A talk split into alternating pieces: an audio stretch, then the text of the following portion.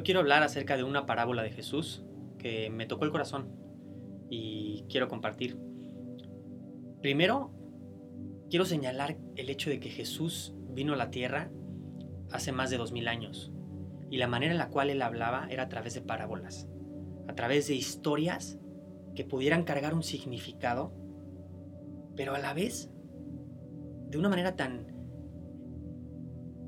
lúcida, tan clara, que el significado no se perdiera a lo largo del tiempo. A través de las parábolas, Jesús compartió significados que hoy, dos mil años después, siguen vigentes, y más aún que nunca antes. Y en especial la que quiero mencionar hoy se refiere a este, esta historia en donde Jesús estaba rodeado por un grupo de gente que lo seguía a todos lados a donde iba, a predicar, a enseñar, a curar a la gente. Jesús, por cierto, curaba con la mente, con el pensamiento. Eso fue lo que en realidad yo nunca aprendí por el lado de la iglesia, ¿no? Pero después, conociéndolo por fuera, me he dado cuenta de todo esto. Y bueno, él iba por, por los pueblos en Israel, curando a la gente, enseñando, predicando.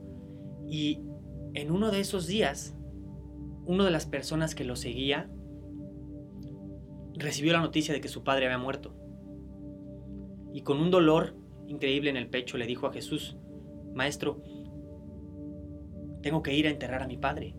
Eh, quiero seguirte, quiero seguir tus pasos, pero en este momento necesito ir a enterrar a mi padre con mi familia porque es lo que tengo que hacer, le dijo. Y Jesús viéndolo a los ojos, lo que le contestó fue esto. Deja que los muertos entierren a sus muertos. Tú ven y sígueme.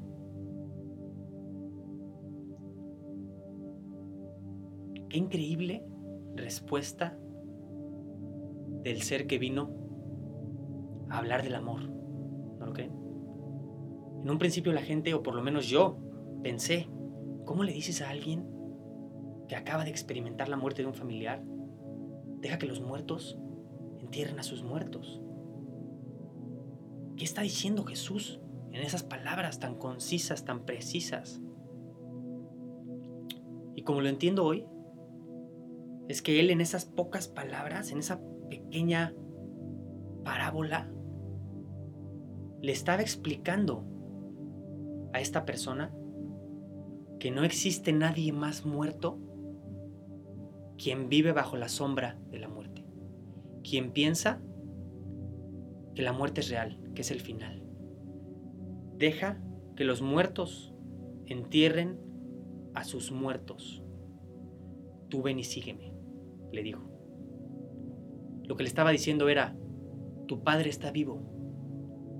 No te quedes con los muertos pensando que está muerto. Ven y sígueme. Y date cuenta de la verdad.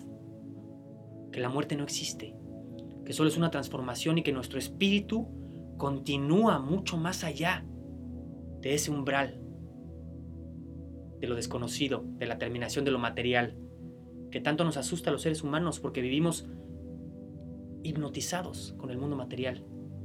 Y cuando llega ese momento, el momento de la disolución del cuerpo, en donde el espíritu, la energía, la conciencia, como queramos llamarle, se libera de la forma física para continuar con nuestras experiencias. Dejamos nuestra casa, dejamos nuestro coche, dejamos nuestro trabajo, nuestra riqueza, y es por eso que nos da miedo. Y es por eso que Jesús dice que no existe nadie más muerto que aquel que vive pensando que la muerte es real. Ese es el mensaje que quería compartir hoy.